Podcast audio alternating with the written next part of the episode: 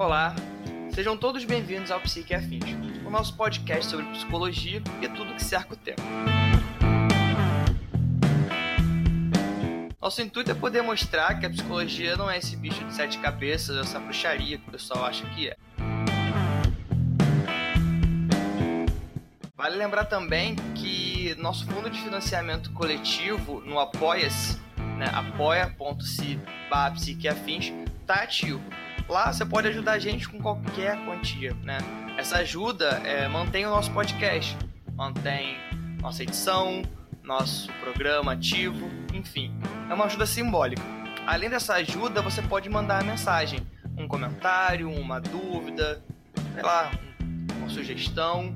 Só seja gentil, por favor. Uh, queria lembrar também das nossas redes sociais. A gente está no Instagram, tá no Twitter, tá no Facebook. Daqui a pouco a gente vai estar tá no YouTube também. Né? No Instagram é underline, ah, quer dizer, arroba underline psique afins. É, acho que é o único diferente. De resto é tudo psique e afins. Dá uma olhada lá que a gente tá né, nas nossas redes sociais, sempre movimentando, dando um spoiler de uma gravação ou outra, né, para você ficar ligado. A Juliana, ela é assistente social e técnica em enfermagem. Há dois anos ela tem experienciado o processo de maternidade. E hoje a gente vai conversar um pouco sobre isso, como foi para ela, como está sendo para ela, desde que ela descobriu que estava grávida até os dias de hoje. E aí, Ju, como é que você tá? Tudo bem? Tudo bem, que bom revê-lo, que bom te ver assim. Estou é... muito feliz com o convite, porque além de descobrir um novo mundo para mim, eu descobri que falar sobre esse novo mundo também tem sido muito bom para mim. E aqui eu estou para colaborar, para responder tudo que você quiser me perguntar. Vou tentar ser o mais franca possível e verdadeira, porque eu também não sou tão romântica assim com a maternidade. Ah, que bom! Né? E aí é legal a gente começar com esse assunto, porque assim, né, eu sou homem, nunca vou saber como é ser mãe, né? Mas eu vejo que existe muito esse negócio de romantização, assim. Né? É, eu sempre ouvi das minhas avós, das minhas tias, que falavam assim, não, quando fulana vira mãe, ela vai mudar, ela vai, vai ser outra mulher, ela vai ter, ser muito melhor como pessoa, e assim, como é que é isso? Como é que funciona esse, esse discurso na prática? Cara, é, você, tipo assim, você mesmo começou falando que que é homem que não entende disso, e assim, de acordo com o que foi fundado, assim, né, na, na, eu digo patriarcado literalmente, você falou exatamente como é. Porque, assim, é, eu cresci numa geração diferente. Minha mãe sempre foi tradicional e sempre foi a pessoa que fala a frase que você falou. Mas eu fugi da curva, né? É, a minha ideia nunca foi ser mãe, muito pelo contrário, eu tinha vários outros planos na frente. É por isso que eu não gosto de romantizar. Eu não acho que a maternidade é um fardo, mas eu acho que as pessoas hoje em dia têm prioridade, até porque é muito difícil ser mulher e mãe nos tempos atuais, sabe? E voltando à, à pauta de romantização, é o seguinte: eu amo a minha filha, mas é, diversas vezes, assim, eu falo sem culpa, porque eu já me culpei. É, eu não, não romantizo, eu não acho tão assim, meu Deus, ela nasceu para ser mãe, o instinto tá com ela. É, as pessoas falam assim, ah, Juliana Cruzes, Deus me livre, como você consegue falar que, que não quer ser mãe? Gente, eu não queria. Não queria, aconteceu. Hoje eu falo que é a melhor coisa que aconteceu na minha vida. Eu não me vejo sem a, sem a minha filha. Mas, assim, as pessoas precisam parar de romantizar a maternidade e as pessoas também precisam parar de falar que mulher foi feita para ser mãe, entendeu? É, as pessoas hoje em dia têm outras prioridades. É, Ninguém fala isso para um pai, que todo pai tem que ser pai. Então, assim, vamos criar uma, uma geração diferente, uma sociedade diferente, vamos julgar menos as mães, menos quem não quer ser mãe. E, e é isso, assim. Pois é, né, cara? Porque assim, eu, eu percebo essa situação assim, que você pontuou muito forte, né? É, existe uma pressão social para que a mulher seja mãe. Ponto. Não, detalhe, né? desculpa, se ela não... E não pode ser mãe nova ela não pode ser mãe nova, porque se ela for mãe nova, ela não foi educada direito, ela pulou fases. Então, tipo assim, é, é tudo esquematizado. Você tem que ser mãe, mas você tem que ser é, maior de 20 anos, você tem que estar com tudo estruturado para ser mãe. Então, tipo assim, a sociedade sempre impôs um jeito de ser mãe, entendeu? Tanto que, assim, eu, eu tive fora, eu estava com 23 anos. Eu não sou nenhuma adulta, não era nenhuma adulta, mas também eu não era novinha. E fui muito julgada por isso. Ah, mas você não casou, mas você não isso, mas você não aquilo. Aí a gente fica, mas o que é certo, então? Ah, qual é o momento para vocês, sociedade? Que a gente tem que ser mãe ou que a gente tem que deixar de ser? Ou, tipo assim, deixar de ser, não, não ser. Escolher não ser. Entendeu? Exatamente. Assim, o que eu consigo observar é que em algum momento é, esse, esse contexto social ele obriga que, que a mulher seja mãe, mas não tira a obrigatoriedade dela, por exemplo, também. E não estou dizendo que ela seja obrigada a isso, mas estou dizendo num contexto social que ela. Não, ela tem que fazer faculdade, mas ela tem que ser mãe. E ela tem que cuidar da casa. Ela tem que cuidar do marido. Não, peraí. Ela não pode escolher uma coisa só, né? Tipo, não, eu quero ser só fazer faculdade. Eu quero ser mestre, eu quero ser doutora. Eu não, não quero ser mãe, tô de boa. Sim, parece que a impressão que eu tenho é que não existe essa escolha, né? Sim. E assim, eu digo firme que é, se não 90% das pessoas que ainda pensam assim, mesmo evoluindo, mesmo muitos, assim, da nossa idade, tendo outro tipo de cabeça, a gente acaba soltando, tipo, é, declarações tipo essa. A gente acaba caindo no próprio, no próprio tradicional no, naquilo que já foi né, colocado na nossa cabeça. Porque, assim, é, a minha mãe fala, minha mãe, ela é muito engraçada. Ela ainda fala assim, Juliana, você botou um casaco na, na bolsa de fora? Juliana, você pode falar da fralda da sua filha hoje? Falei, mãe, eu casei, tá? Eu saí da sua casa, já sou mãe há dois anos. Você passou por isso duas vezes, agora está na minha vez. Calma, eu vou fazer do meu jeito. Entendeu? Eu vou criar minha filha de um jeito que você não me criou. Não que seja errado. Eu sou uma pessoa educada, eu sou uma pessoa feliz, uma pessoa que trata as pessoas bem. Mas é a minha vez, sabe? Calma, mãe, deixa eu fazer diferente do que você fez. Deixa eu fazer com minha filha o que você não me deu oportunidade de fazer. Porque você me introduziu numa. numa, numa como se fala? numa época que, que para você estava ótimo, que aquilo ali era certo. Só que eu quero fazer diferente. Sabe? É o que eu estou batendo na mesma tecla toda hora. Eu quero criar outra geração e eu quero que minha filha faça parte dessa.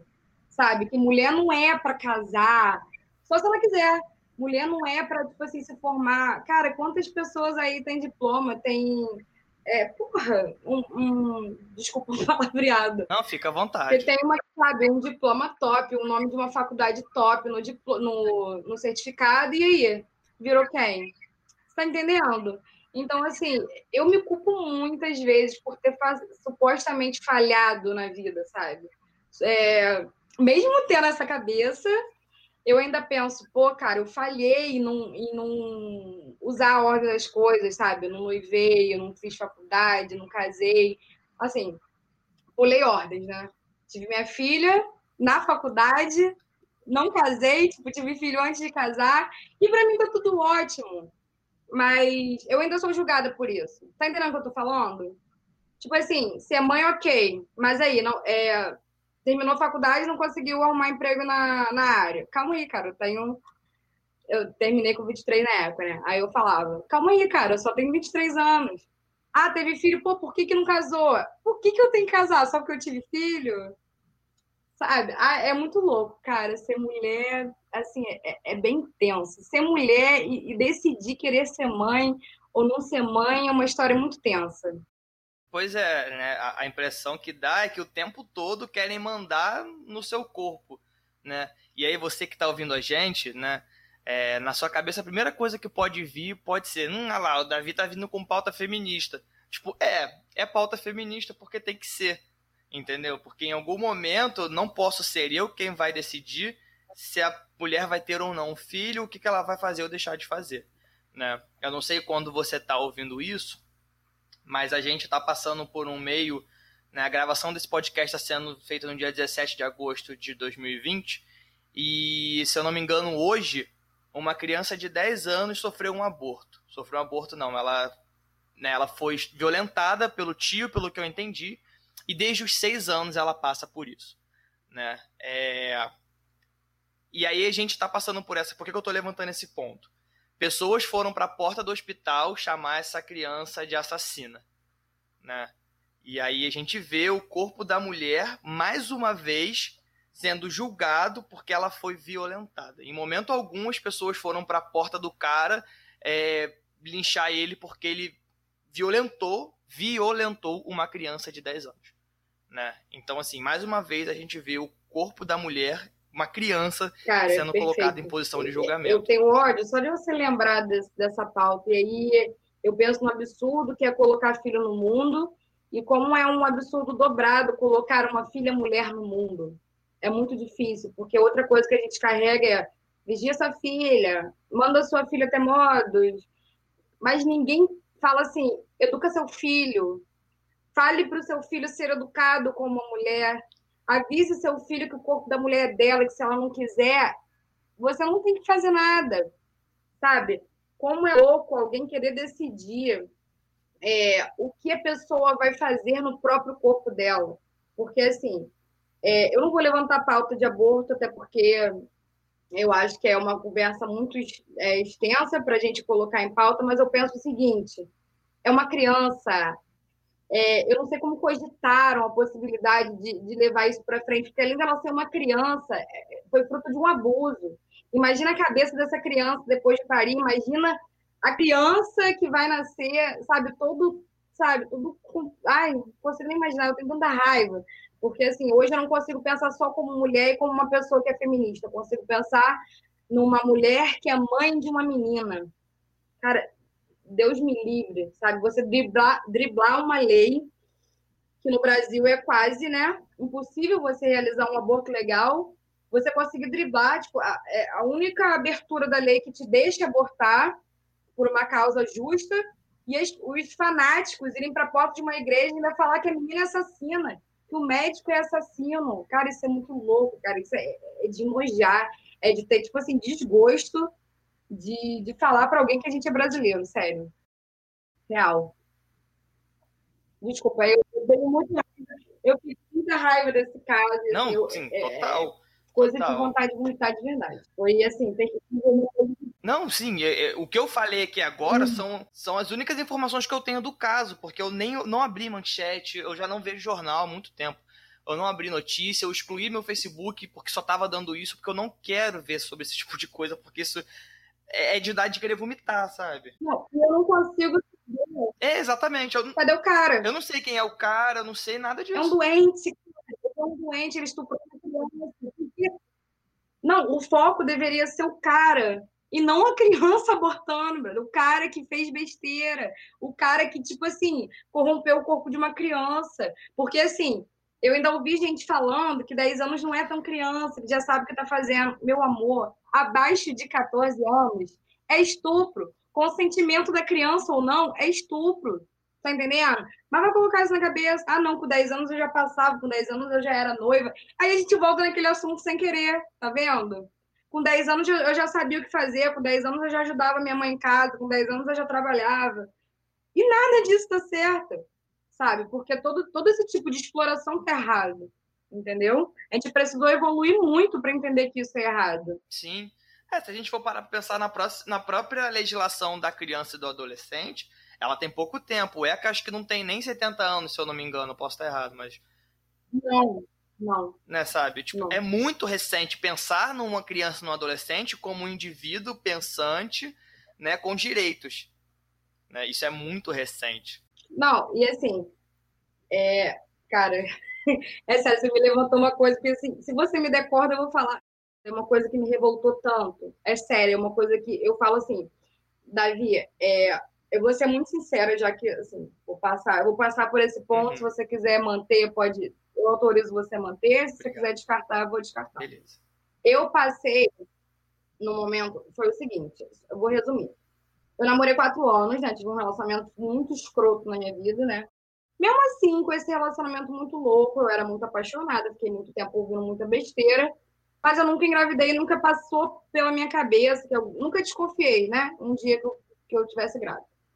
E aí eu terminei com esse namoro meu, e em dois meses eu já estava com outra pessoa, ficando com outra pessoa. Na verdade, eu estava fazendo tudo de ruim para não voltar para aquela pessoa. Você vê o ponto que eu cheguei. Tipo assim, eu queria que tudo se explodisse, mas eu queria fazer tudo de ruim para não ter que voltar. Porque eu sabia que se eu fizesse muita coisa ruim, não ia haver uma volta.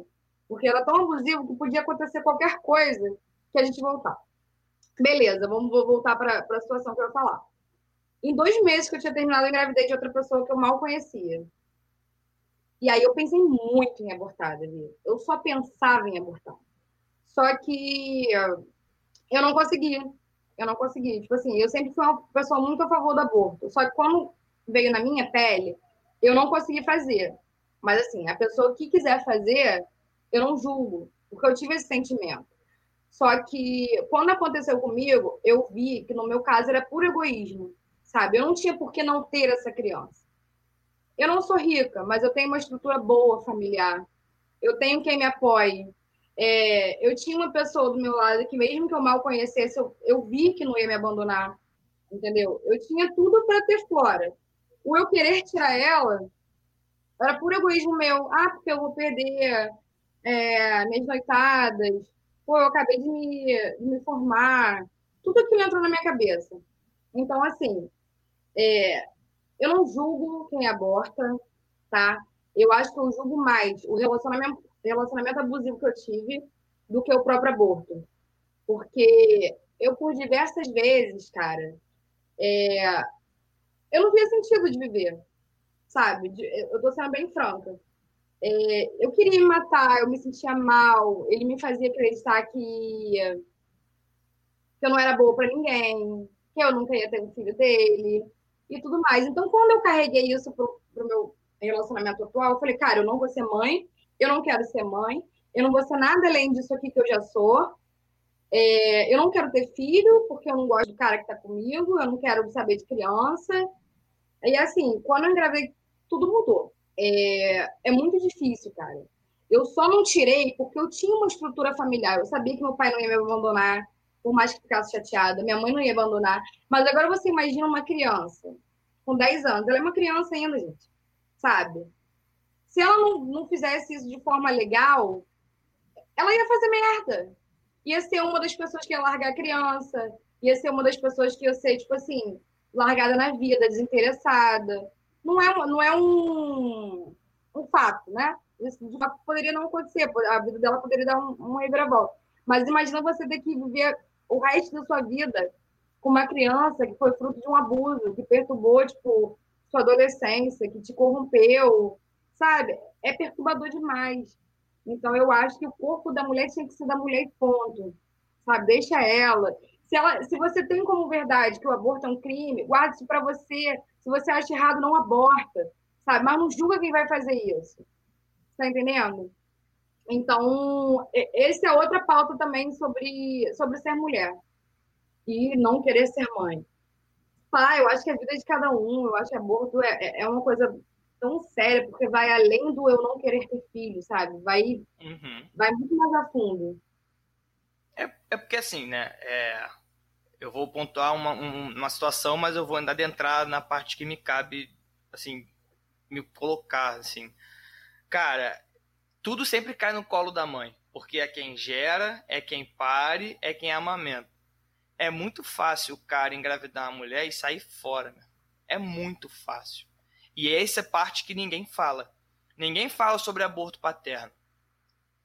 Sabe? Todo mundo quer pontuar, tipo, a culpa é da mulher que foi lá na clínica, que abortou, e aí usa aquelas frases clichês ridículas. Não, porque na hora de, de, de revirar os olhinhos foi bom, na hora de abrir as pernas foi bom. Cara, na hora do cara revirar os olhos também foi bom, irmão. Por que, que ele não assumiu o filho, sacou? É? Por que, que a gente tem um, um número enorme aí de criança sem registro do pai no nome. Isso também é aborto. Entendeu? Sabe? Só que ninguém fala disso. Porque o homem está numa posição é, hierárquica social, que eu acho ridículo, né, teoricamente, acima da mulher. Não, gente, não. É responsável igual. Sabe? Não, Só que não, ninguém fala disso. Né? A mulher que abandona é uma filha da mãe, é uma irresponsável, é, virou o olho e agora não quer ficar com criança. Mas o pai, ninguém tem esse espanto para falar quando ele abandona, quando ele larga, quando ele deixa de ser pai. Porque, assim, é o que eu falo. As pessoas é, me interpretam mal. Mas, assim, o pai pode ser o melhor pai do mundo. Gente, mas filho é da mãe. O pai, ele não, não, não perde o tempo que a mãe perde para poder cuidar do filho. E aí eu vou levantar a pauta de a mulher no mercado de trabalho é uma funcionária é um funcionário caro. Porque a mulher ela gera a mulher tem a licença maternidade. Então assim aí cai naquilo da hierarquia masculina né? Ah o homem é, é, é o braçal é o que tipo assim leva dinheiro para casa. Porque tudo em volta da mulher deixa ela submissa entendeu é, antes de ter a Flora, eu não imaginava que era assim, mas logo depois que eu tive ela, fui numa entrevista de emprego. E aí a pessoa me perguntou assim: Ah, você tem filha? Tá, tenho filha. Quem fica com ela? Quem cuida dela? Você mora com ela sozinha? Ela tem pai? Ela estuda? É, tipo assim, me fez várias perguntas. Você tem com quem deixar ela? Se você vier trabalhar? Se ela precisar ir para o médico, é, tem alguém para levar? Aí eu fico pensando, será que fazer essas perguntas com o pai, numa entrevista de emprego? Será que perguntam com um homem se ele é pai? Porque, tipo assim, eu não tinha noção que era assim até ser entrevistada. Eu fico pensando assim, gente, ela quer saber da minha vida ou da, do meu currículo? Ela quer saber quem vai levar minha filha para o hospital? Ou, assim, quantas vezes eu vou poder, sei lá, eu faço plantão também. Ou quantas vezes eu posso virar à noite aqui nesse hospital? Então, assim, é, é, outra coisa bem tensa também sobre ser mãe, mulher, trabalhadora, entendeu? É, um, é uma posição muito submissa que a mulher carrega, por ser mulher e por ser mãe, sabe? Você pode ver que a escolha de, de ser mãe, tipo assim, se você pautar isso no emprego, eles interrompem essa oportunidade. Porque eles não querem uma pessoa que pare a carreira para ter um, um, né, para viver a maternidade e depois voltar. Não, eles vão te substituir na hora por alguém que está pensando só na carreira. É por isso que eu não julgo quem não quer ser mãe. Tá entendendo? Às vezes não é nem egoísmo, às vezes é, é prioridade. Tá entendendo? Sim, sim. E assim, eu não tenho dados agora. Mas, cara, se for botar um do lado do outro, né, eu tenho certeza que o trabalho da mulher, é, em muitos momentos, ele é muito melhor executado do que o de homens se a gente for levar em consideração o período atual, países que são governados ou administrados por mulheres tiveram um controle da pandemia com muito maior eficiência do que países é, administrados por homens. Ah, Davi, isso pode não ter nada a ver. Cara, não tem nada a ver, mas você vai falar para mim que isso é coincidência? Aí é foda, né? Aí não, não tem como ser, entendeu? Sabe? E aí a gente entra nessa questão, assim, né? Tipo, falta mulheres ocupando cargos importantes no mercado de trabalho, né? Não, só faltam, porque ainda hoje eles preferem contratar homem justamente por ter menos trabalho. É, eu não vou me recordar agora, mas eu já li em algum lugar. Eu vou tentar procurar. Foi na época da faculdade que existiam empresas que preferiam é, ressocializar, né, um ex um ex-presidiário do que contratar uma mulher. Acho, tipo, 10, né? Você querer reintroduzir um, um ex-presidiário no mercado de trabalho, na sociedade. Mas, assim, a palavra preferir por mulher é continuar desvalorizando, cara, todo o serviço que a mulher tem, entendeu? E, assim, o, o mais complicado é que você, você não tem voz. Você, tipo assim, ouve aquilo e vai falar assim, tá, é minha realidade, entendeu? A gente acaba virando fruto do meio. E aí, eu sou mulher, vou fazer o quê? Eu vou lutar, eu vou falar, vou debater, vou discordar, mas e aí? Se eu não criar essa geração da minha filha para falar tudo que eu não consegui, a gente vai continuar nessa bola de neve até não sei quando. A gente vai continuar sendo submissa, a gente vai continuar sendo inferior, a gente vai continuar sendo menos contratada ou tendo um salário inferior ao do homem no mesmo posto, entendeu? Porque todo mundo vai deixando para lá. Aquilo já está tão introduzido, já tão normal, que as coisas vão passando batido, sabe? A gente acaba aceitando isso como se fosse normal. E não é, cara, dá trabalho. Dá trabalho empreender, dá trabalho juntar dinheiro sendo mulher, dá trabalho tudo, cara. Tudo é mais difícil para quem é mulher. E mãe. Sim, não, não duvido, não duvido mesmo. Né? É, falo isso porque, assim, durante muitos momentos da minha vida, vi minha mãe, tipo, me pegando pelo braço e vambora. Vambora. E era tipo isso, saca? Trabalhava em dois empregos, 16 horas por dia, chegava em casa para comer e era isso. Entende? Então, é, que você estava. Eu falo muito, desculpa. Não, por favor, fale, fale à vontade. É aquilo que você estava conversando na introdução da nossa conversa antes de você começar a gravar. É, tipo assim, eu voltei a trabalhar e tive que deixar a minha filha com meus pais. Olha só, quantas mães não largam o trabalho porque as empresas não dão facilidade para quem é mãe? Eu preciso passar uma semana longe da minha filha para eu ter o que dar para minha filha, para eu alimentar minha filha, para eu vestir minha filha. Eu preciso ficar longe dela para cuidar dela, sabe? Eles falam muito de dessa diferença, né, por ser mãe, que eu estava falando em relação ao contratar funcionário, mas eles não dão uma flexibilidade, sabe? É, é, é só na teoria, entendeu? E isso não existe. É o que você falou, sua mãe trabalhava 16 horas por dia, se duvidar, mal via você, mal via sua irmã. Tá entendendo? Mas ah, o pai não. O pai tinha um happy hour depois na saída, é, o pai não precisava passear no final de semana, o pai não precisava fazer hora extra. Tá entendendo a diferença? Eu não estou generalizando, lógico que eu não estou, mas eu estou falando assim, de estatística, né? Eu acho que é uhum. muito para um e pouco para outro. Né? A gente ainda sofre muito essa desigualdade. Sim, sim. Ainda no começo da nossa conversa, né, você tinha comentado, ah, tipo, eu, eu fui mãe, eu descobri que estava grávida com 23 anos e tudo mais. E assim, 23 anos é uma idade que muitas pessoas tendem a estar tá badalando, viajando, curtindo a vida, enfim, né? É, assim, você percebe que depois que você descobriu que você estava grávida, tipo, e você comentou, né, que muita coisa mudou, você pensou em algum momento em abortar, tipo, como é que foi esse processo para você? Tipo, cara, tô grávida, e aí? Como é que foi, tipo, apoio de família, apoio de amigo? Rolou essa história? Davi, eu tava no meu auge, assim. É, eu sempre fui uma pessoa tipo, de gostar, de balada. No momento que eu engravidei, inclusive, eu estava trabalhando numa casa de show, numa boate. A vida estava muito fácil para mim. Eu estava com meu carro. É, eu tinha começado a trabalhar numa boate que abriu eu tinha muita facilidade com tudo, com bebida, com amigo, com carro, com zoeira, eu tinha acabado de terminar. Então, é o que você falou, eu estava no auge da minha vida, né? De balada, de solteira, eu tinha acabado de terminar a faculdade. E aí engravidei. Aí já é a primeira bomba.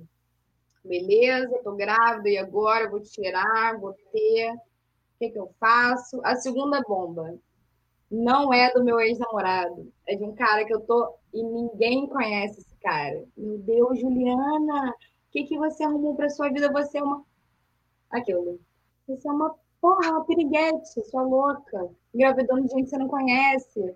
Assim, conhecia, né? Para ter uma intimidade, eu conhecia. Aí foi a segunda bomba, meu Deus. E agora? Eu falo, eu falo o que para meus pais?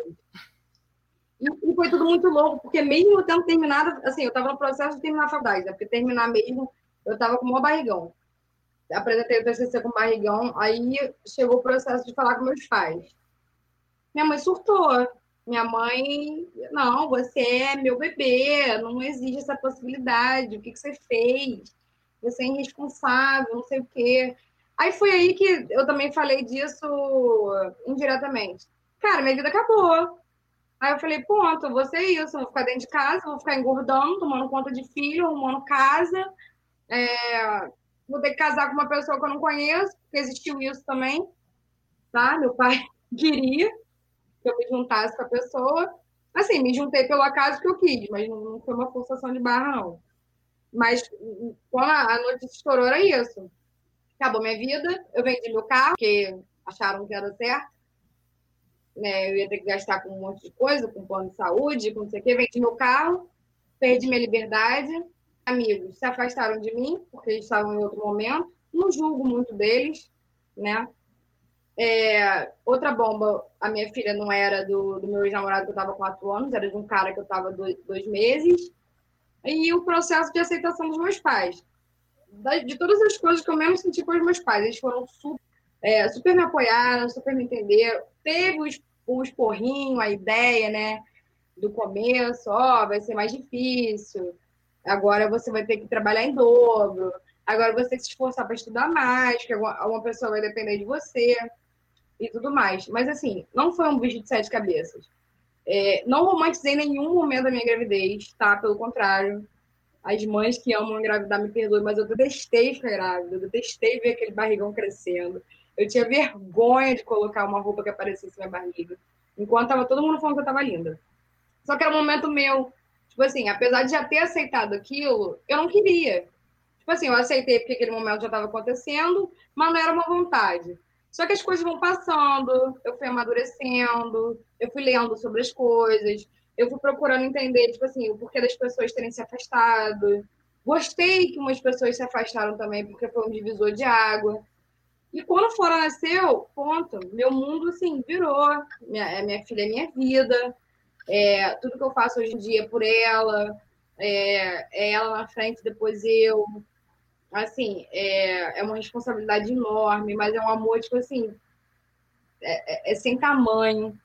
É, antes eu achava que era legal a vida que eu levava, mas a vida que eu levo é muito mais legal. Eu nunca mais me vi sozinha. É, a casa nunca mais comia. É assim, eu não deixei de, de, socializar. Hoje eu tenho uma pessoa que gosta de fazer as coisas que, que eu gosto também, que gosta de jogar bola, que gosta de, de tomar uma cerveja. E assim, eu, eu arrumei um marido, um amigo e uma filha. Eu tô completa.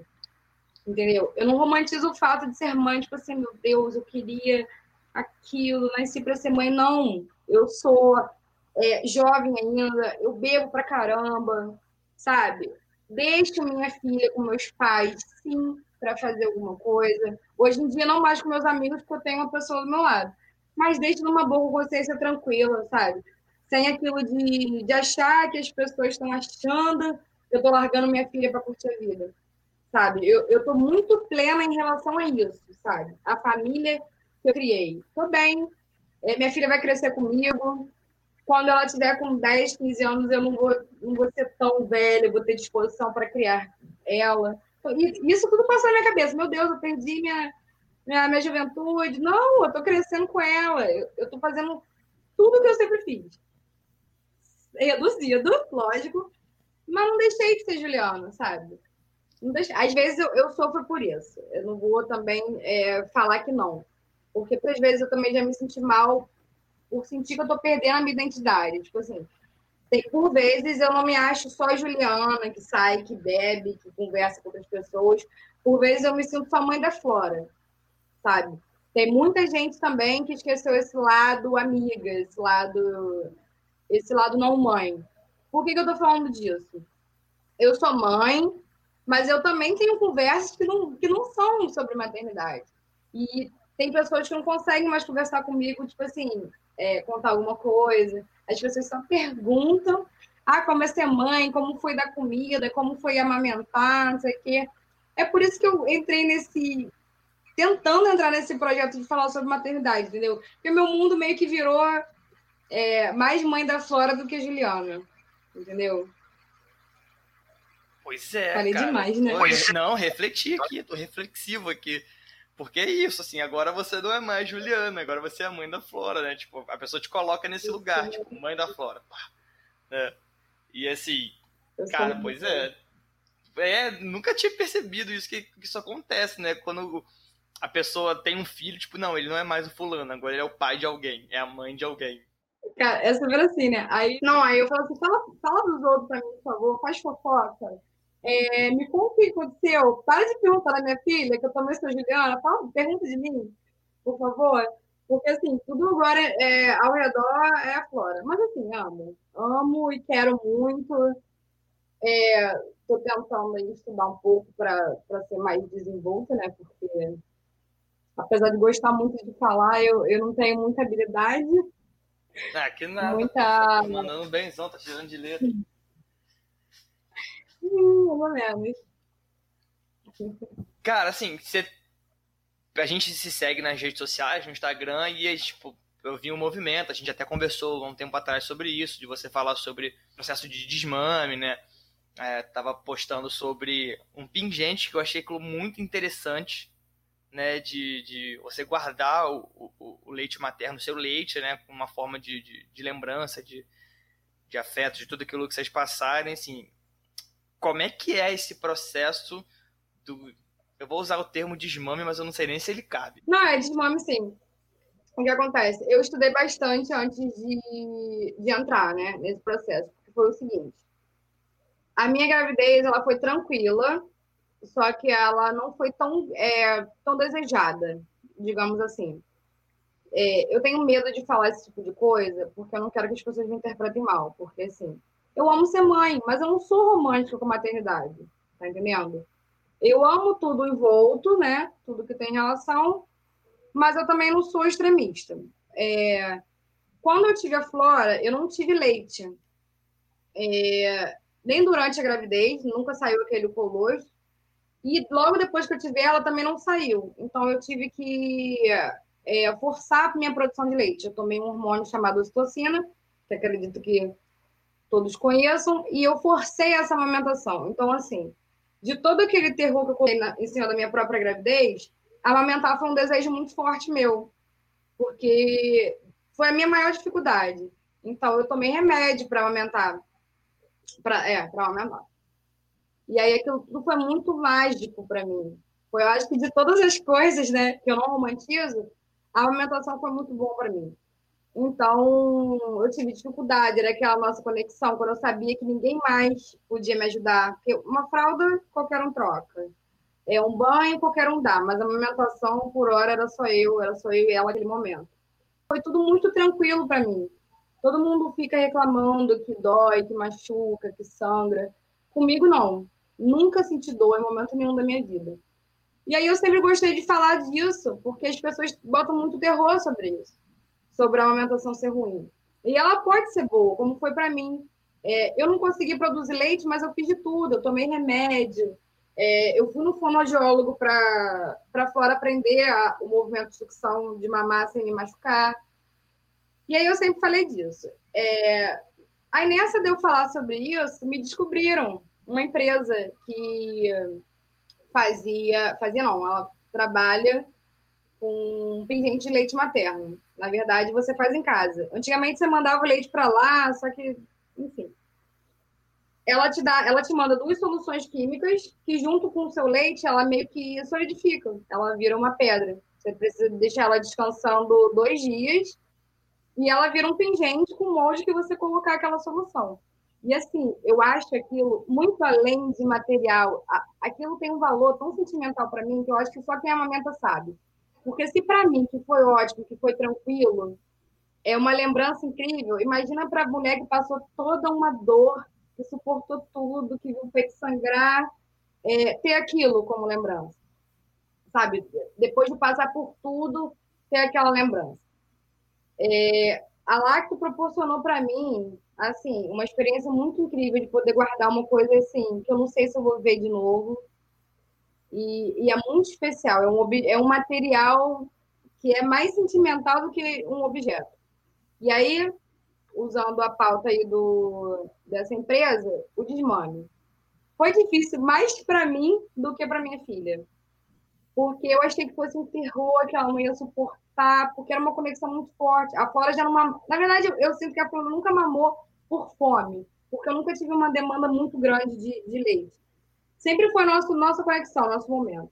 Então, quando eu resolvi tirar aquilo, é, eu achei que ela fosse sofrer muito, mas não, quem sofreu fui eu ela aceitou uma boa. Hoje, ela, hoje em dia ela pega assim, desculpa a palavra, bota a mão no meu peito, mas aquilo virou um brinquedo para ela. E eu fico assim, ai filha, mão de novo, por favor. Mas assim, eu senti que foi preciso, foi chegada a hora, sabe? Eu sofria, mas era uma fase que eu precisava passar, entendeu? Eu precisava voltar a trabalhar, eu precisava dar as coisas para ela, sabe? E você colocar um filho no mundo para também deixar outras pessoas é, cuidarem dela, é difícil. O que, que eu estou querendo dizer? Eu tive Flora é, no momento que eu estava na faculdade, então não conseguia arrumar emprego, porque ninguém contrata ninguém grávida, né? Então foi muito difícil para mim em relação ao financeiro também. É, eu passei muito tempo com a ajuda dos meus pais, é, dos meus sogros, então aquilo me incomodava bastante. E a Flora tipo, demandava muito de mim com o fato de eu amamentar.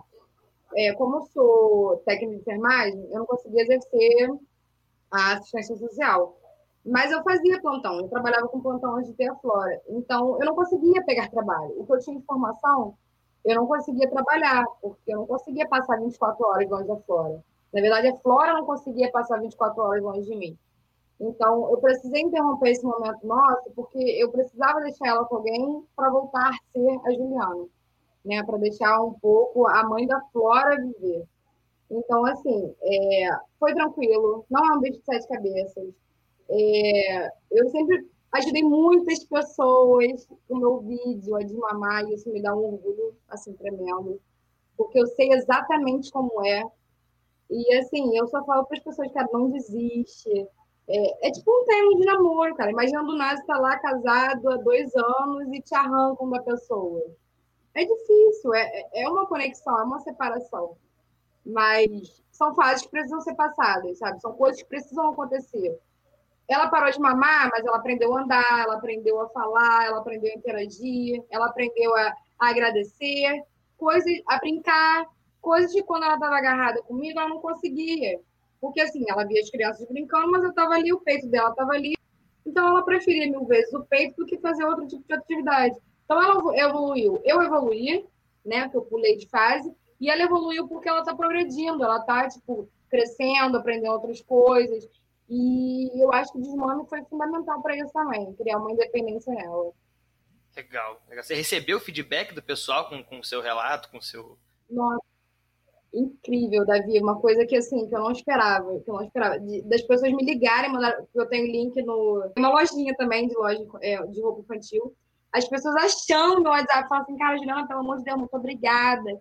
As próprias pessoas que compraram o pingente é, entravam no meu Instagram, né, para me conhecer, e falava assim, caraca, você me ajudou muito, não sei o quê. É, o fato de ter um pingente me incentivou a desmamar, porque a pessoa não queria largar aquela conexão, mas aí com um pingente de, de leite, ela ia ter aquela conexão para sempre, sabe? Ela ia olhar e falar assim, ah, isso aqui foi, foi o meu leite, sabe? Cara, foi um feedback incrível, que eu falei assim, gente, agora vai, agora eu quero ajudar as pessoas. Porque a minha resposta, a resposta para as minhas postagens foi muito positiva. E foi tudo exatamente o que eu passei. É, Juliana, quem sofreu fui eu, sabe? Meu filho aceitou de boa, tá lá brincando. E, e é isso, cara. Eu, eu achei incrível, me deu força para continuar. Mas aí você tem aquelas, aqueles problemas, tipo assim, o Instagram boicota a gente, mexe no engajamento, aí a gente meio que não sabe o que fazer. Aí eu fui dar uma desistida, mas assim, tô aí para quem até não me conhece, faço questão. Qual que é seu, qual que é seu Instagram? É arroba Jubes, né, com B mudo, Melo, com L só. Show. Qual é, qual é o nome da, da, da marca da, da loja de pingente? Lacto. É, Lacto Leite Materno. É .com.br, porque eles também têm um de Portugal, que é só .com. Aí o que envia para o Brasil é br.com.br. Legal. Eles enviam para todo o Brasil? Como é que funciona? Sim, eles entregam para todo o Brasil. Aí eu vou fazer meu merchan. Eu tenho Por favor, um fica à vontade, cara. eu tenho um código, né? Que é o nome do meu Instagram, que é Júlio Melo. E com ele, durante várias épocas do, do mês, você tem vantagens diferentes. Tem hora que o frete é fixo, tem hora que o frete é grátis, tem hora que você ganha molde. É sempre uma vantagem diferente. E, assim, eu, eu criei um amor por essa marca porque além deles terem virado o meu parceiro, eu recebo por isso, é, é, sentimental, tá entendendo? Eu queria que todas as pessoas sentissem o que eu senti, porque quando eu comprei o meu pingente, eu comprei, eu quis, eu peguei meu dinheiro, fui lá e comprei, então tudo que eu divulguei eles em primeiro momento foi no amor, né? Foi no encanto que, que aquela marca me proporcionou. E aí depois eles me sugeriram uma parceria e a gente está aí junto levando leitinho para casa de todo mundo. Legal. Cara, assim, deve ser muito, muito, legal assim, você poder eternizar esse momento, sabe? É, é e, mais uma vez, eu não vou ter nunca a menor ideia do que é amamentar, do que é ser mãe. Mas eu acredito que, que seja uma conexão, que seja uma ligação, assim, cara, você está alimentando uma, uma vida, assim, cara. Você está provendo alimento para uma vida, cara. Tipo, não tem nem como descrever uma parada dessa, sabe? Cara, é, é muito louco, Davi. Assim, você gera, aí dá aquele sentimento louco, que você está sentindo o filho ali, mas você, sei lá, o seu inconsciente sabe o que está acontecendo, mas sei lá, alguma coisa fala assim, gente, que louco, é, é uma criança, tipo, tá dentro de você. Muito louco, é, é parada assim, surreal. E aí ela nasce, aí você vê ela engordando porque você tá dando leite.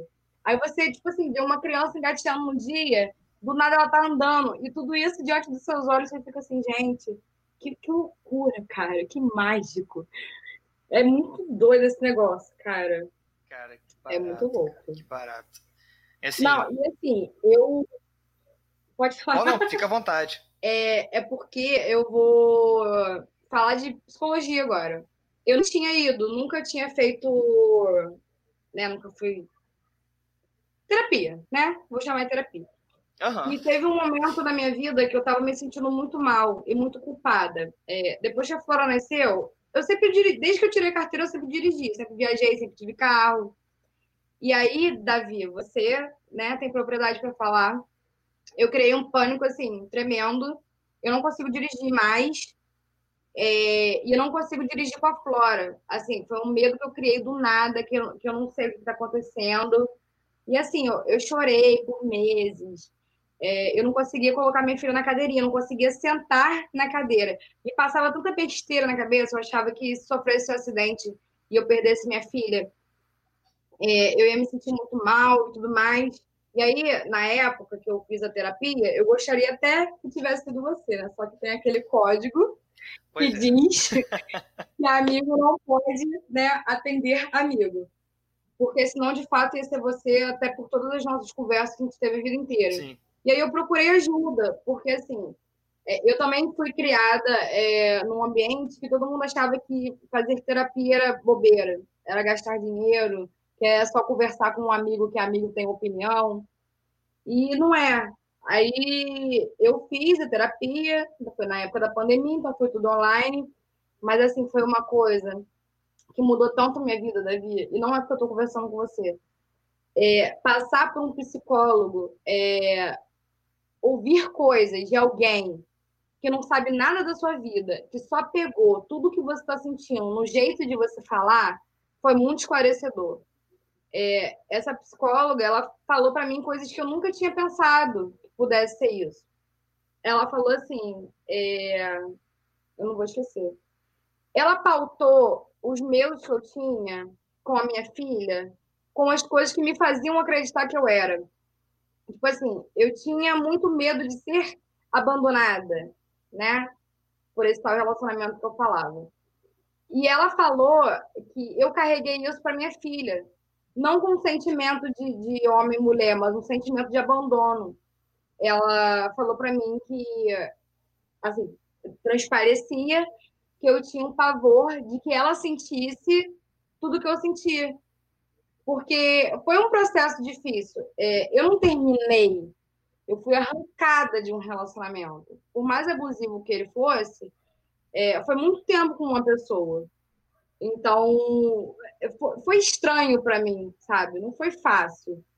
E aí, sei lá, ela falava tanta coisa para mim, essa psicóloga, que, que as coisas começaram a, a esclarecer. Eu, por exemplo, eu não queria trabalhar porque eu não queria largar minha filha. Foi o que eu já falei aí no meio da conversa. Eu aprendi a deixar minha filha viajar, coisa que eu nunca na minha vida imaginei. Eu tinha um pavor danado de andar de carro com ela. Eu tinha um pavor de acontecer alguma coisa ela tá dentro do carro. E hoje eu deixei, por exemplo, minha filha para Cabo Frio. Coisa que antes de fazer terapia eu jamais teria deixado estar em prantos, pensando só besteira. É... O fato de eu não estar satisfeita com o meu corpo, ainda não estou mas ela me fez aceitar que eu tive um processo, eu gerei uma vida, eu ganhei peso, eu ganhei experiências, eu passei por uma cirurgia. Então, assim, o que é meu corpo diante de uma coisa tão magnífica, né? Que é gerar uma criança, ter uma criança, ter responsabilidade sobre outra vida.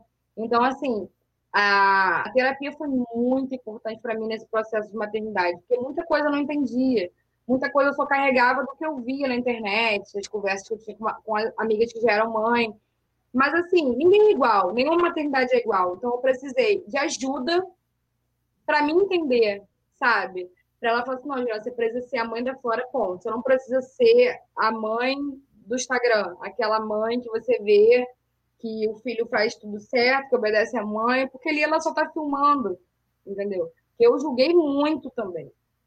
Eu julguei muitas pessoas. Eu falo, não, cara, eu sou mãe, sabe? Eu não posso ser, eu, eu tenho que ser rede de apoio, eu não posso ser a pessoa que julga.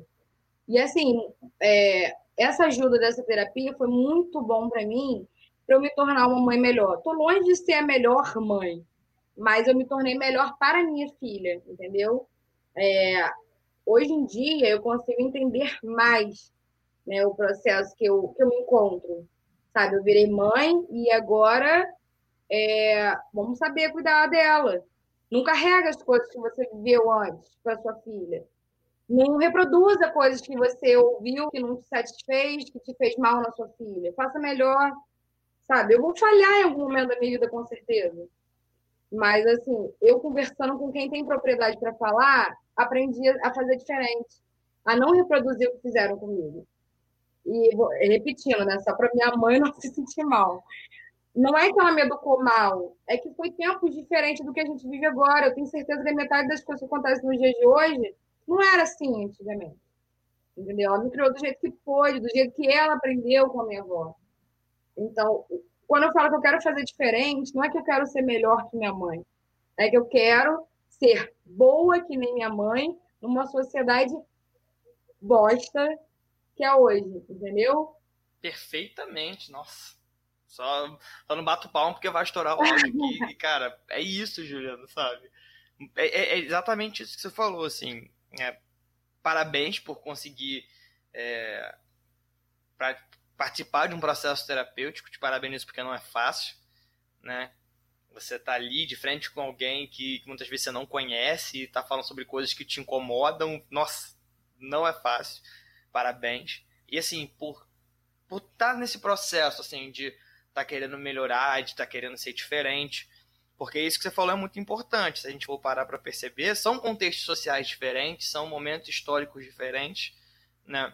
A gente tem a faixa etária, assim, a gente tem a mesma faixa etária, assim, a gente cresceu numa parada totalmente diferente. A gente tinha uma liberdade maior, a gente tinha.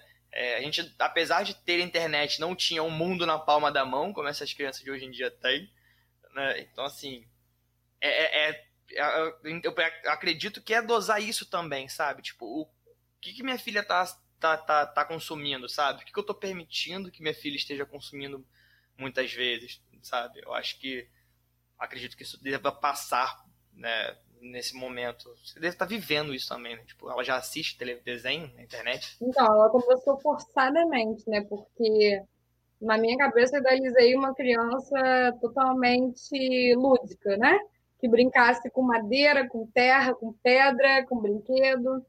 Só que o famoso deixa eu trabalhar fez com que colocasse um celular na mão da minha e assim, é bom até a página 2, né? Eu não julgo quem introduz a a tecnologia na criança, só que o excesso faz mal, né?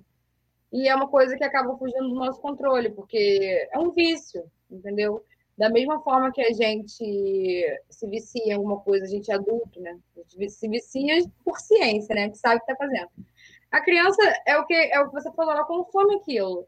Então, se ela está com tédio, é, ela vai ver um desenho, ela vai ver uma televisão. É, e voltando, não é ruim, só que a criança perde a essência de saber fazer é, é, o manual, sabe? O trabalho manual. Ela, às vezes, aprende muita coisa de tecnologia, mas esquece que tem que pegar em terra, que tem que ficar doente. Gente, na boa, a criança tem que ficar doente. Se a criança não fica doente, ela não pega imunidade. E, e assim, infelizmente, a minha filha foi introduzida a isso. É, minha filha, se a gente tira o celular da mão dela, berra. Aí eu fico naquela, meu Deus, eu queria tanto né, que ela fosse de outro jeito, mas e aí? Já tá com o celular na mão? Davi, é por isso que eu não gosto de falar da maternidade de ninguém. Porque a gente sempre fricospe para assim, cara na cara. Entendeu? É, o meu maior medo, na verdade, da tecnologia hoje em dia é o minha filha consumir algo que eu não quero que ela veja. A tecnologia, para mim, não, me fa não faz mal. É, o ruim é a falta de controle com quem realmente não está se importando com o que o filho vê. Entendeu? Porque eu aprendi isso, né? Já que, já que deram o celular na mão dela, eu digo deram porque não fui eu. Então, vamos fazer direito, sabe? Vamos botar um, um programa educativo, vamos colocar as cores, porque, assim, tem muita coisa de desenho animado, Davi, que eu não gosto. Assim, a Peppa, por exemplo. É, é, a Peppa fica chamando o pai de bobinho, o irmão de bobinho. Eu não gosto disso. É, não é que seja uma palavra feia, mas ensina a criança a ofender. Tá entendendo? São detalhes assim, bobos, mas que eu não gosto. Eu prefiro que ela veja uma coisa que ensina as cores, que fica repetindo os números, do que ver um desenho propriamente dito que fica fazendo esse tipo de coisa. Sabe, já aconteceu de, de eu levar a Flora para interagir com outra criança e tá Flora batendo no garotinho, é, Theo Bobinho, Theo Bobinho. Não, filho, não faz isso, eu não te ensinei isso, sabe? Mas, mas consumiu aquilo para ela é engraçadinho. Então, ela reproduzir isso, ela tá achando que é legal. Ela não tá achando que é ofensivo. Mas pra gente que é mãe, que sabe que aquilo aí não é legal, é ruim, mas e aí? Exatamente, cara. Eu tô rindo aqui porque uma vez eu tava vendo uma, uma um vídeo na internet que o, que o repórter tava falando exatamente isso. Você tava falando sobre Marcha e o urso. Ele tava falando, cara, não sei como é que pode essa marcha. A mulher, a menina é o capeta. Ela pinta o sete com o urso e o urso, tadinho, bonzinho, fica lá ajudando a marcha. Essa menina tinha que ir preso. O Ibama tinha que prender essa menina. Sabe? Não, e olha só. Mãe que deixa uma criança vivendo com um urso. O que, que esse urso pode fazer com essa criança? É a figura de um homem, pô, de uma criança miudinha, um homem grande pra cacete. E a criança faz tudo com o cara. É, muito figura. Ai, que ódio dessa marcha que Flora gosta. Flora, Flora. Flora é... E, assim, a gente fala nesse negócio de desenho. Mundo Bita é, é o ópio da criança, cara, tipo. Mas o Bita, cara... ele é super educativo. Você já parou pra assistir? Não. Cara, o Bita é incrível. Eu, eu quero bater, conhecer o cara que inventou o Bita pra poder bater palma pra ele. O cara, ele, todas as, ele canta, tipo assim, essas músicas do Djavan, Lulu Santos, mas todas as músicas dele é, é tipo. É, estimulando a brincadeira de boneca, é, é, falando de número, é falando de cor. É super educativo o Bita. Mas Flora já tá de saco cheio. Flora quer. Que é o que não presta. Que é coisas mais pesadas.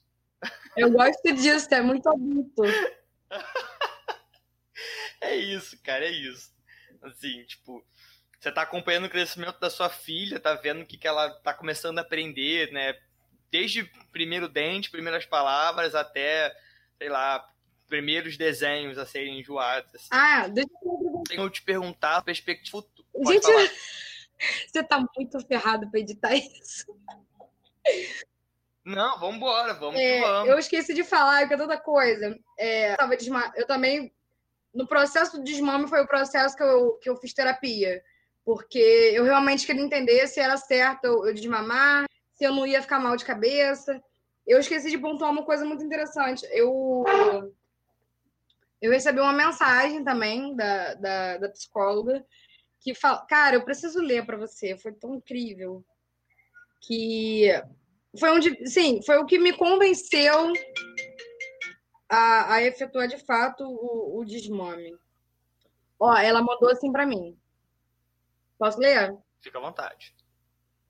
Ela mandou assim para mim: a primeira coisa é avaliar a situação. Isso você já fez e concluiu que chegou a hora. Decisão pede ação. Flora tem entendimento para atravessar isso com você. Já anda, fala, brinca, convive, faz escolhas, agradece o bolo que recebe de você, não é? Vocês duas já estão enlaçadas para sempre. Educação é coerção, sabia? Coagir na direção da conquista, da, desculpa, coagir na direção da conquista das tarefas do desenvolvimento. Flora se humaniza e socializa a partir do outro, isso é incontestável.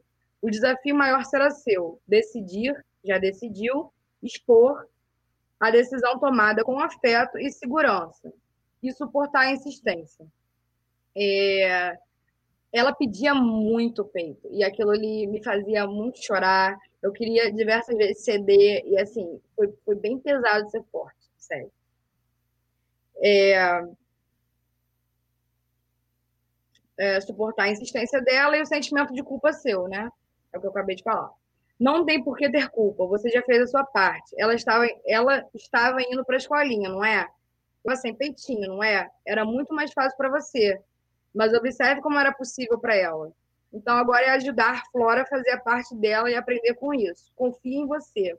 As crianças, se não forem coagidas, se tornarão pequenos tiranos.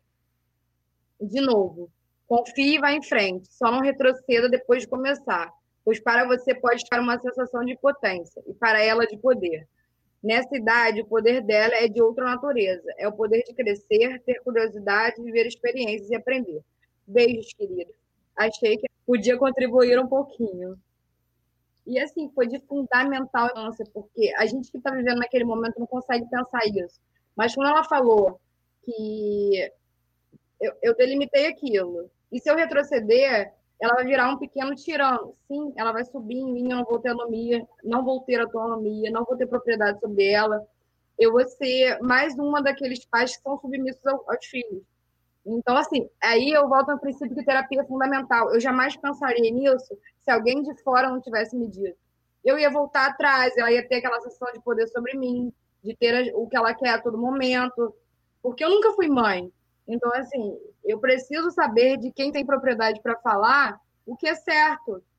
E aí foi, foi esse estalo que ela me deu, eu falei assim, não, eu realmente não posso voltar atrás, ela tá certa, ela tá, ela tá me dando um, um conselho é, de forma profissional. É, e a Flora, até então, é uma criança maravilhosa, obediente, carinhosa. E assim, eu sinto que eu estou fazendo o papel certo e eu senti que essa ajuda da terapia me ajudou muito a ser uma mãe como eu devo ser e não submissa igual essas que tem, sabe, de hoje em dia. Claro. Também não posso falar da maternidade dos outros, mas eu tô procurando Justo. fazer o certo, entendeu? E tá dando certo por hora. É, é, é sim. Que legal que você encontrou uma terapeuta que te. Sei lá, que foi humana com você. Não que outros terapeutas não sejam. Olha eu dando um tiro no próprio pé. Não que outros terapeutas não sejam. Né? Mas assim, que entendeu sua situação de forma empática, aparentemente verdadeira, sabe? Tipo, cara, olha só, Juliana, é assim, assim, assim, assado, sabe? Né? É... Te orientou no final das contas, aparece, né? Não, ela foi de fundamental importância. A, as sessões acabaram, né? Porque ela delimitou um, uma quantidade de sessões. E quando acabou, que ela se despediu, eu chorava. Falei assim, gente, como eu precisava conversar com alguém porque a gente conversa com o amigo, mas o amigo vai te dar opinião querendo ver seu bem. É, o amigo, ele escolhe palavras para não te magoar. O psicólogo não. O psicólogo vai analisar é, toda a situação e vai te mostrar o que é certo, mesmo que aquilo te magoe. É, diferente de conversar com meus amigos, ela me fez pensar numa posição que ninguém me colocou, entendeu? É, porque quem é amigo quer ensinar como se faz, sabe? E quando você ouve de um profissional, você aprende como se deve fazer. É, se você vai carregar aquilo ou não, de fato é um problema seu, literalmente. Mas, mas a ajuda de quem é, é indiferente se quer seu bem ou não é muito importante, porque você sabe que aquilo ali é, é, é o certo, ou, ou, parece muito perto de ser o certo. Entendeu? É, eu acho que as pessoas têm que levar muito mais a sério a a, a sei lá, a análise, né? A, como é que se fala, gente? É, a terapia mesmo, processo psicoterapêutico. Ali, é, análise, literalmente mesmo. A, a psicologia, a, ao entender a sua cabeça, o porquê que você está pensando isso. É, porque às vezes a gente se preocupa tanto em ser uma mãe é, perfeita, mas esquece que cada filho é um filho, todo mundo nasce com uma personalidade diferente, um gênio diferente. É, eu tenho certeza que sua mãe não criou você igual criou sua irmã. Eu tenho certeza que minha mãe não criou, não me criou da mesma forma que criou meu irmão. Então, assim, não porque amou um, não, fora disso. É porque as pessoas são, as páginas escritas são diferentes. Às vezes, coisas que meu irmão absorveu de um jeito, não vai ser o mesmo jeito que eu absorvi. Às vezes, que ele julga certo, não é, mas não é nem questão de educação, é questão de sei lá, é, é, é caráter, é índole, é, é gênio. Então, assim, não, não tem uma receita de bolo para criar um filho. É, Existem os temperos, né? Mas a receita do bolo não é igual para todo mundo. Você não cria de uma forma, senão todo mundo ia ser igual. Imagina a M que seria o mundo.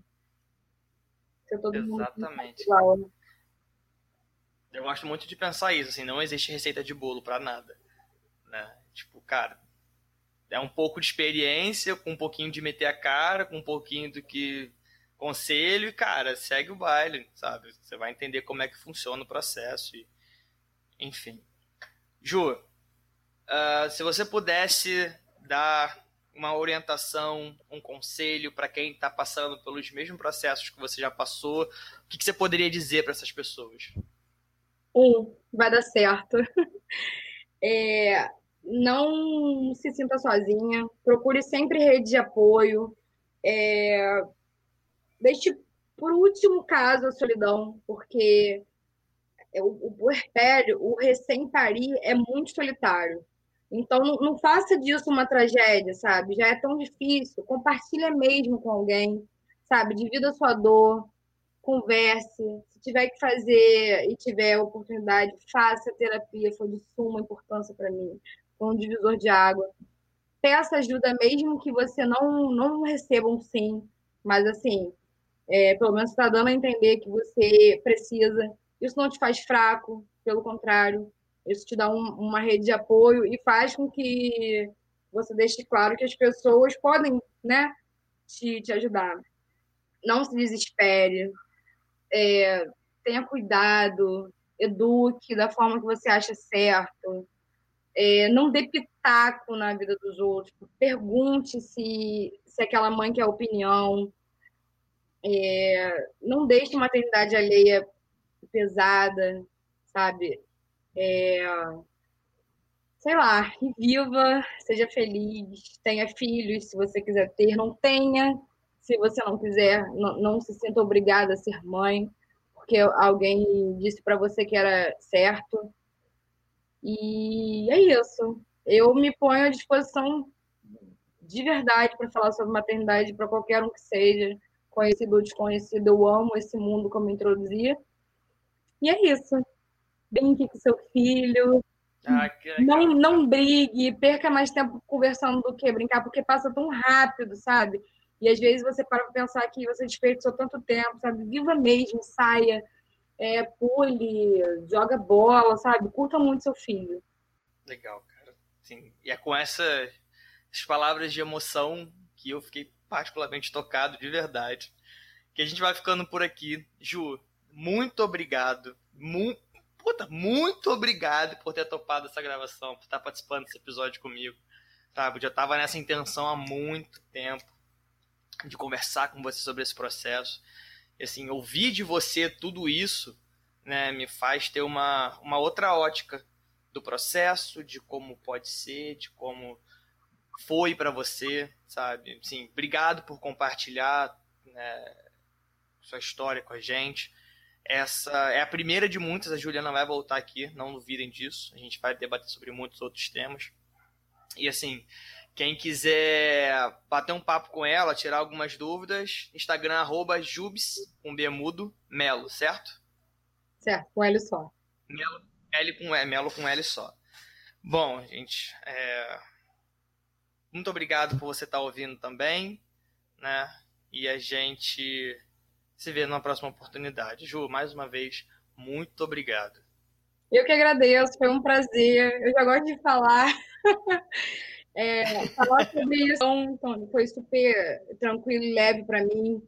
Eu tenho muito orgulho de você. Eu gostaria muito que você não fosse meu amigo para você ser meu psicólogo. Brincadeira, eu amo ter sua amizade e agradeço mesmo pelo convite, por acreditar e confiar em mim, querer me ouvir. E assim, muito sucesso.